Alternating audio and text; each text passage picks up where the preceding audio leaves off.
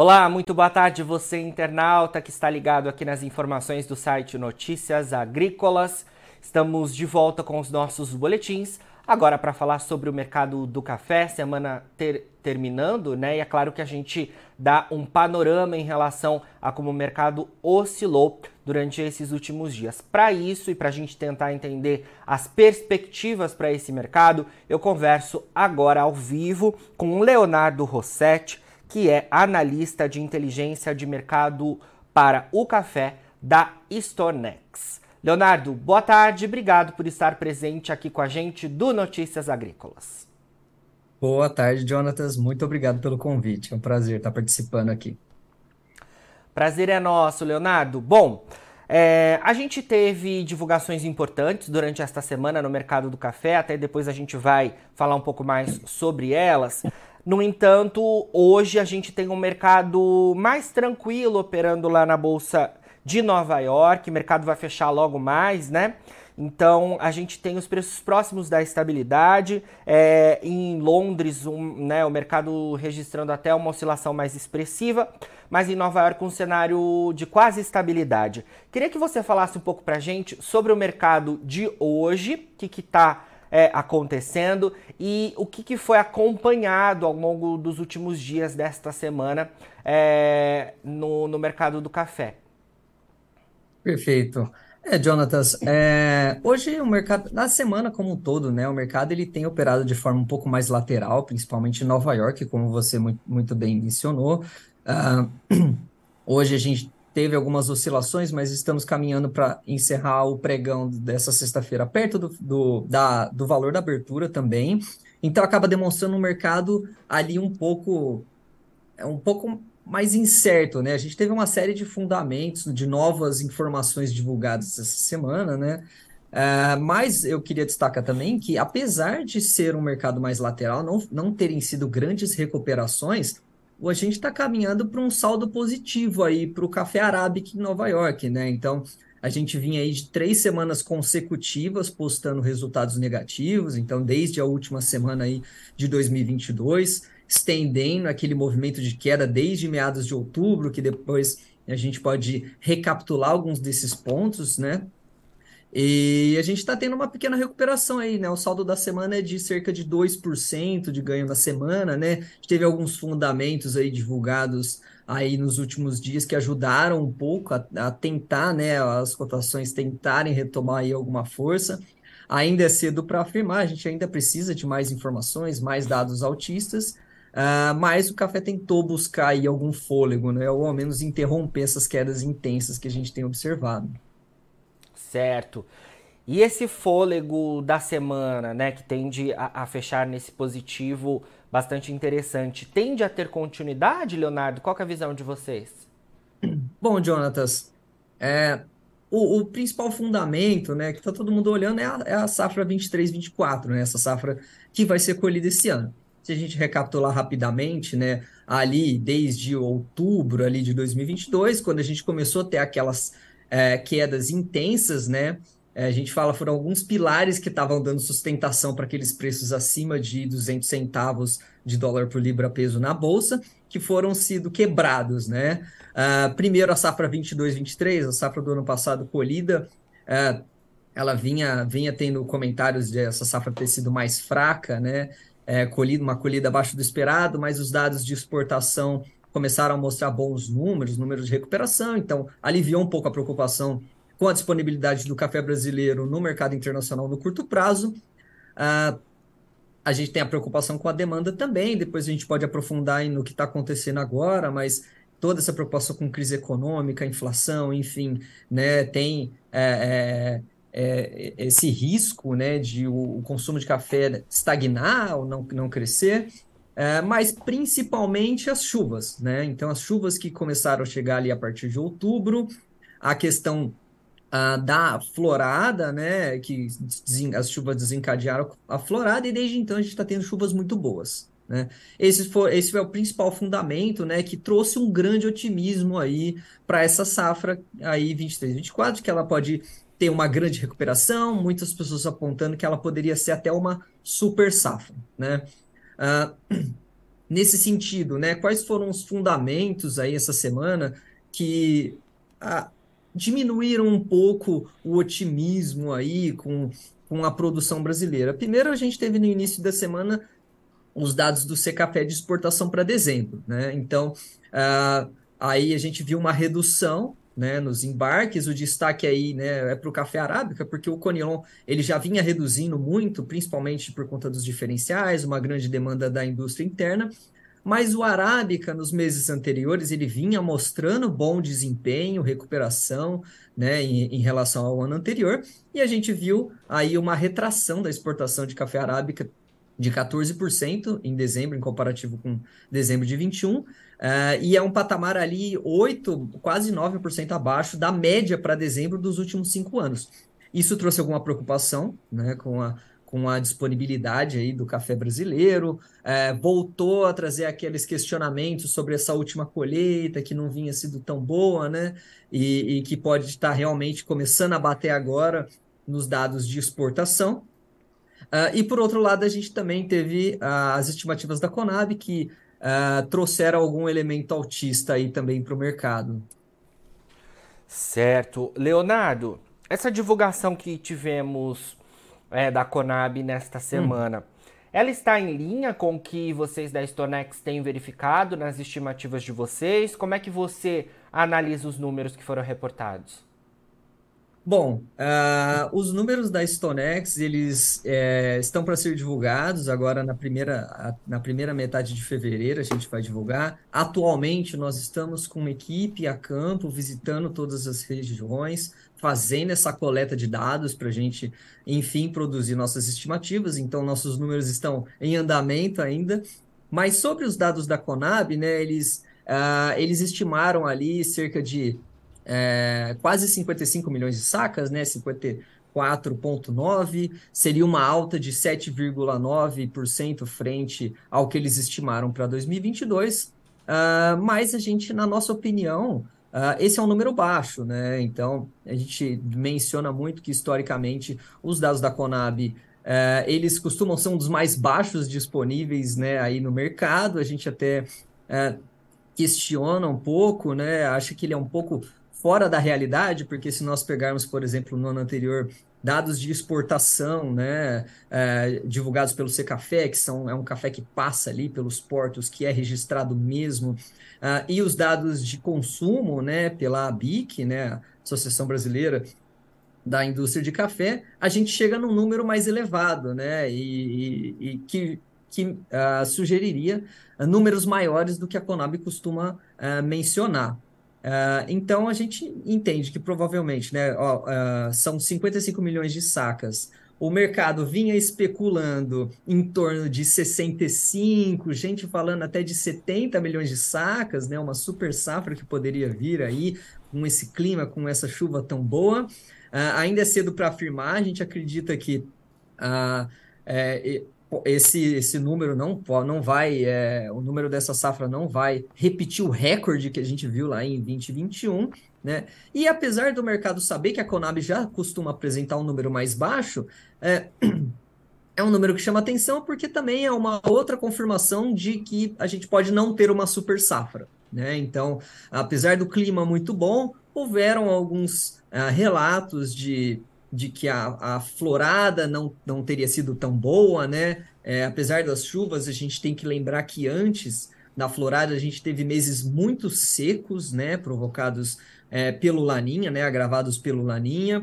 É, então, algumas floradas em, em determinados locais não foram desencadeadas da maneira correta, né? Não geraram tantos frutos.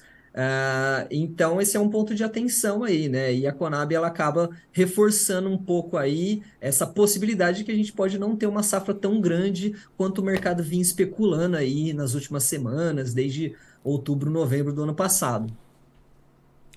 Certo. Tivemos também nesta semana, no início da semana até, né, os dados de exportação por parte do Secafé. É a finalização né, do ano de 2022 A gente até conversou com o pessoal do Secafé atualizando todos esses dados. Queria que você falasse um pouco para a gente sobre isso e como que a gente pode é, olhar esses dados de 2022 e, e, de alguma forma também analisando parte né, da safra 2022-23.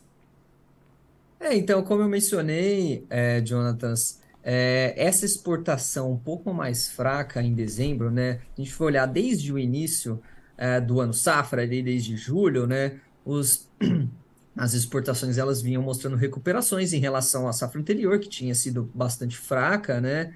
É, bastante também prejudicada pelo clima seco, enfim.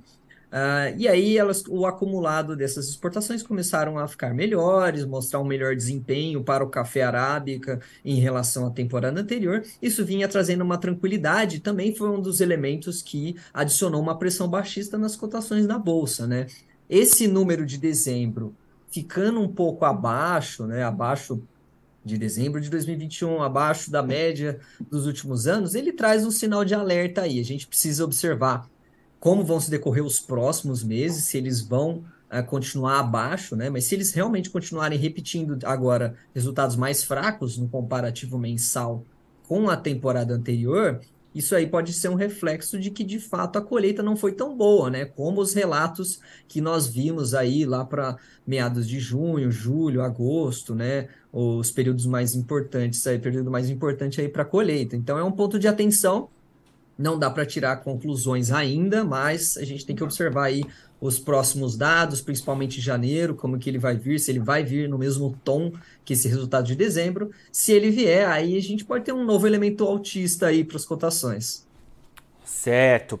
Leonardo, vamos voltar a falar um pouquinho mais sobre safra do Brasil. Você mencionou que vocês da Stonex aí vão divulgar logo mais as estimativas de vocês. Imagina então que é, alguns funcionários estejam né, a campo. Você, né, não, claro, sem mencionar os números né, de como devem vir as expectativas de vocês para a safra do Brasil, é, eu queria trazer o, a questão das chuvas, né? Porque a gente uhum. tem visto que esse ano de 2023 começou com muita chuva é, pela maior parte do país principalmente é, no estado de Minas Gerais, que é o maior produtor né, de arábica aqui do Brasil. Como é que está o cenário por lá? O que, que você tem ouvido dos clientes de vocês também em relação à, situação atual da safra com essas chuvas? Bom, as chuvas estão realmente bem intensas ali por toda a região de Minas, né, no cinturão cafeiro. Inclusive, nosso time que está a campo não para de mandar vídeo deles na estrada em, com um monte de chuva, né, ali no Cerrado Mineiro, eles estão, estão passando por lá agora. Então, de fato, é, a gente está vendo bastante, né, um, volumes bastante expressivos de chuva.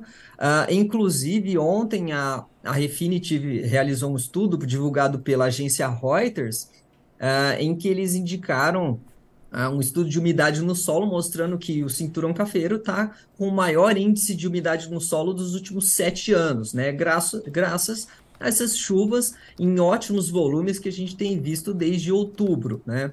Uh, como essas chuvas beneficiam a safra, né? Agora a gente passou de um momento de expansão dos frutos e a gente está no momento de granação, de enchimento, né? Uh, essas chuvas garantem aí um, uma boa umidade no solo, um enchimento adequado aí para a safra, né, para os frutos que já pegaram e já expandiram nas árvores. Então, ajuda a garantir dos frutos que estão lá uma melhor qualidade, né?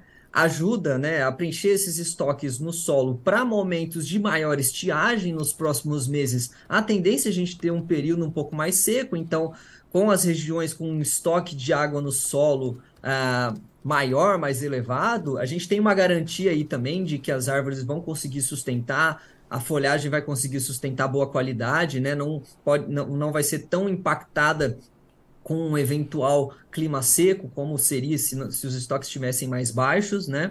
Mas também o importante que a gente tem que pontuar é que essas chuvas elas ajudam muito nos frutos que pegaram nas árvores, mas uh, não compensa os frutos que, né, a, a, que não foram, é, é, que, que falharam no pegamento ali no momento da florada, né? Então, uh, o ponto-chave para indicar se a safra vai estar muito alta ou não tão alta vai ser identificar como foi de fato essa florada, esse pegamento, né? Mas de fato as chuvas agora elas ajudam aí a garantir um melhor rendimento para todos os frutos que estão que, que cresceram aí uh, nas plantas, tá? Certo, Leonardo, vamos falar um pouco mais também sobre a, as informações relacionadas ao exterior, então, é, porque tivemos é, também a divulgação recente dos estoques nos portos americanos e também os estoques certificados na ICE. Como é que tudo isso também impacta o mercado? Como é que vocês da Stonex estão vendo essa divulgação? Uh, olha, Jonatas, a gente até comenta uh, nos nossos relatórios com os nossos clientes, né, que os estoques na ICE eles são muito um reflexo de uma situação financeira, uma situação de diferenciais entre mercado físico e bolsa, se vale a pena certificar esse estoque, eh, esse café ou não. Óbvio, esses, eles também acabam, os diferenciais acabam se relacionando com a, a situação de oferta e demanda, né, do balanço de oferta e demanda, mas eles acabam sendo um indicador um pouco mais de como está a situação no mercado financeiro. Os estoques nos portos americanos, né, os estoques da GCA, a Green Coffee Association, eles ajudam a gente a interpretar como que está a situação nos Estados Unidos, que é o principal consumidor global de café. Né? Então é importante a gente acompanhar como está a situação lá. Os últimos resultados da GCA, né, eles mostraram aí uma leve queda né, no, nos estoques em dezembro. Foi uma queda dentro do esperado, mas ele mostrou o quê? Que os estoques lá encerraram o ano 9,3% acima do que encerrou no ano passado e acima da média dos últimos anos, né? Então, desde o ano ao longo do ano passado, 2021 também, a gente tinha visto uma forte queda dos estoques nos portos americanos, eles ficando abaixo da média, abaixo do patamar ali de 6 milhões de sacas, que é um patamar importante ali a ser considerado. E isso vinha assim no sendo um fator de sustentação também, né? Estoques mais baixos no principal consumidor global, uh, eles acabam gerando um pouco mais de preocupação, né, com com, com a disponibilidade ali, ainda mais no período em que a gente vinha vindo fretes muito elevados, né? E toda essa questão que impactou também. Uh, com os estoques agora, né, em um patamar um pouco mais confortável, acima da média dos últimos cinco anos, né, isso acaba adicionando um elemento um pouco baixista, né? Óbvio, quando a gente vai analisar também, a gente tende a cruzar esses dados de estoque nos portos americanos com os dados de importação. Né? Nós ainda não temos os dados de importação de dezembro dos Estados Unidos, então a gente ainda não consegue concretizar uma conclusão, mas pelo que a gente vem vendo das importações americanas, né, vinha, ah, nós vínhamos observando uma recuperação, né, em relação a 2021, que foi um ano mais fraco, mas que essas importações elas ainda estão abaixo de 2019, né? Ou seja, ainda estão abaixo do último ano pré-pandemia, o último ano de normalidade ali, né? É, então isso mostra que tem uma leve recuperação, mas aí existe ainda um campo a ser aí é, alcançado novamente, né? E aí existem desafios, que existem outros indicadores que a gente precisa acompanhar, a questão da inflação, crise econômica, né, são indicadores importantes que também compõem aí nessa análise. Perfeito. Eu queria também que a gente falasse, é, Leonardo, em relação a, ao financeiro, né? Os dados de inflação é, pelos países sendo divulgados aí. E imagino que vocês estejam atentos a isso também, o mercado está atento a isso, né? Porque impacta bastante né, nas commodities agrícolas. É, como é que está esse cenário em relação à inflação, os temores de recessão né, global em importantes é, é global e em importantes países? Então, é, realmente, Jonatas, como você pontuou, acaba sendo o, o, algo que a gente acompanha bastante, né, para as commodities de maneira geral. Para o café, nós temos acompanhado bastante também. A gente sabe que o café, quando a gente vai falar de consumo de café, ele não é tão impactado, né, historicamente por crises econômicas, né? Então, uh, ou seja, oscilações ali na perspectiva de crescimento da economia ou de queda da economia, eles não impactam tanto o café. por ser um produto com um consumo muito resiliente, é algo que faz muito parte da cultura, né? É difícil uma pessoa abrir mão do cafezinho é, na manhã dela, enfim. É, é, algo que as pessoas muitas vezes abrem, abrem mão de um café mais caro, mas acabam consumindo café mais barato, mas não deixam de consumir, né? Mas nós estamos num contexto muito específico, né? Então, a gente passou por uma pandemia, a gente está é, tá no contexto da guerra Rússia e Ucrânia, que afeta ali todos os países, importantes países consumidores, né? Uh, a gente tem inflação alta, né, crise econômica, tudo isso se juntando torna o cenário atual muito atípico, né, o que eleva os riscos aí de a gente ver uma queda uh, no consumo. Né? E aí a gente tem que olhar, além do Brasil, né, que é o segundo maior consumidor global, só abaixo dos Estados Unidos, a gente olha muito para os Estados Unidos e para a Europa, né, que como um conjunto consome um volume muito expressivo de café também, né, muito café brasileiro também é exportado para a Europa, né, e como está a inflação lá, né, ao passo que a gente viu ah, o pico da inflação brasileira chegar ali na metade do ano passado, ali para maio, junho, né, a inflação no café chegou, segundo os dados do IBGE, né, para o IPCA, chegou ali a, a mais de 60%, e desde então vem recuando, nos Estados Unidos e Europa é o inverso, né? Essa inflação demorou mais para chegar, mas nesse momento ela ainda tem demonstrado avanço, né? Se a gente pegar os dados dos Estados Unidos, né, do café torrado e moído ao consumidor, o acumulado dos 12 meses de 2022 chegou aí em 27%, né? Uh, que é uma inflação bastante considerável, ainda mais para o padrão americano, que não sofre com tanta inflação uh, historicamente, como no Brasil, por exemplo. E na Europa, essa tendência também segue em alta, né? Então, a gente viu todo ano a inflação da Europa em ascensão e agora nesses últimos meses aí ela chegou nos dígitos duplos, né? O último dado de dezembro, a inflação na zona do euro do café torrado e moído chegou a 11,8%, né? Uh, comparado com o que a gente enfrentou aqui, parece até pouco, né? A gente chegou a ver o, o café, o nosso café aqui quase dobrar de preço, né? Mas para os padrões europeus, né, que uh, não está acostumado, né? A Europa historicamente aí convive com uma inflação muito baixa, é, é muito expressivo, tá? E é para os dados da zona do euro históricos que a gente tem aí desde 2015 é o maior patamar. Isso gera aí essa preocupação com relação ao consumo, que também tem atuado como um fator baixista, né? Então, uh, o fato dessa inflação ainda não mostrar sinais de arrefecimento é um fator que pode continuar preocupando, né? Por outro lado, se agora nos primeiros meses de 2023 nós vermos aí o, uma economia nos Estados Unidos, na Europa, conseguindo alcançar alguma recuperação, e, junto disso, a inflação mostrar que atingiu seu pico e que de fato está recuando mês a mês, não é algo só pontual, né? Ela consegue, se ela conseguir atingir um recuo mais contínuo ali, de uma sequência de dois, três, quatro meses, aí a gente pode ver uma retomada do otimismo com relação ao crescimento do consumo do café. Né? Atualmente a gente vê uma troca ali de uh, da forma como ele é consumido, né? A gente vê relatos de pessoas uh, locais uh, em que as pessoas estão abrindo mão de consumir fora, né? Consumir em cafeterias e consumindo um pouco mais em casa, né?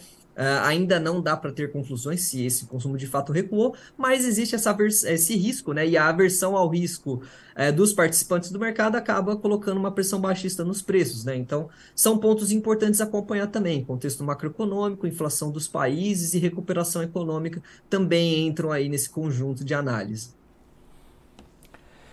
Certo, Leonardo. Só para a gente finalizar, chegou uma pergunta aqui relacionada hoje à, à divergência ali, né, de alguma forma nos preços futuros do Arábica e do Robusta, né? A gente comentou que o Arábica na bolsa de Nova York é próximo da estabilidade, né? Mas o Robusta na bolsa de Londres fechou com uma alta de mais de 1%, né? É, hum. Qual que é, é, a diferença em relação às informações que impactaram nesses dois mercados? O que, que o pessoal está atento ali no caso do Robusta e, e, e essa, essa autoexpressiva e os preços já até é, acima de 1.900 dólares por tonelada? É, tá aí uma ótima pergunta, né? Que às vezes a gente acha que os dois estão respondendo aos mesmos fundamentos, aos mesmos acontecimentos, e não é bem assim, né? O café robusta, né? Ele tem como maior produtor o Vietnã, né? Então, o Vietnã, ele é o grande fornecedor do café robusta, né? Então, os preços da bolsa lá em Londres, né, que ela é cotada no café robusta, enquanto Nova York é arábica, os preços em Londres, eles acabam respondendo, eles têm alguma correlação, óbvio, né? É o mesmo é complexo, mas ele tem suas particularidades e acaba respondendo mais ao que está acontecendo no Vietnã. Né? E qual é o quadro atual, né? Robusta também sofreu recusa aí, a gente tem uma situação também né, de preocupação com o consumo. A gente tem uma safra no Vietnã que parece estar tá, tá trazendo números positivos aí, né, sem grandes surpresas, sem nenhuma quebra. Uh, e nesses últimos, nessas últimas semanas, né, uh, é um momento em que o mercado lá no Vietnã ele está precedendo o feriado de Ano Novo Lunar, né? Então, uh, o que acontece? O mercado ele para, né, na próxima semana ali, tanto a China, outros países e o Vietnã também vão estar tá aí é, no meio parados por conta do feriado do Ano Novo Lunar, bastante importante lá no país. Né? Geralmente, o que acontece nesse período, né? Os produtores eles tendem a comercializar mais o seu café para conseguir uma melhor receita, justamente para curtir o feriado mesmo, para viajar, para consumir mais, né? Para gastar de fato com lazer, né? Isso é historicamente isso acontece, né? Então a gente vê uh, um, uma oferta maior geralmente, né? E aí os preços costumam a recuar.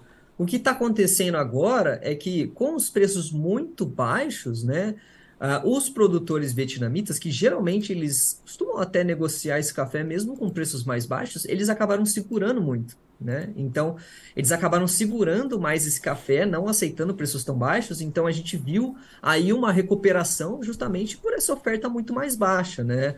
Uh, e agora, com o mercado parado, a gente tem uma perspectiva de uma disponibilidade um pouco mais baixa do café robusta, olhando aí para o curto prazo, né? Então, isso acaba gerando alguma preocupação para a indústria, né? Principalmente os players que estão com os estoques mais reduzidos, né? É, a gente sabe que o café robusto ele acaba sendo usado mais para café solúvel, né? Então, a, a, indústria de café solúvel ali na Europa, que consome muito ali do café robusta, é, acaba tendo um pouco mais de preocupação aí nesse contexto. Isso acabou gerando aí um, um suporte um pouco maior para as cotações, né? O que acaba é, que acabou gerando aí essas, essas altas mais expressivas que a gente observou, como você mencionou aí, Jonatas. Perfeito, então, Leonardo. Pergunta respondida. Obrigado pelas suas informações. Sempre que tiver novidades aí da Stonex, pode contar com a gente por aqui, tá bom? Perfeito, muito obrigado novamente. É um prazer enorme participar aqui com vocês. Uma ótima tarde a todos. Prazer é nosso, boa tarde. Falamos aí então ao vivo com o Leonardo Rossetti, que é analista de inteligência de mercado de café da Stonex. Agora, na finalização dos nossos boletins, você vê todos os perfis das nossas redes sociais. Siga a gente por lá para se manter atualizado sobre todas as informações do agronegócio brasileiro. A gente fica por aqui. Daqui a pouquinho tem mais boletins ao vivo. Bom final de semana. Fica por aí e a gente se vê.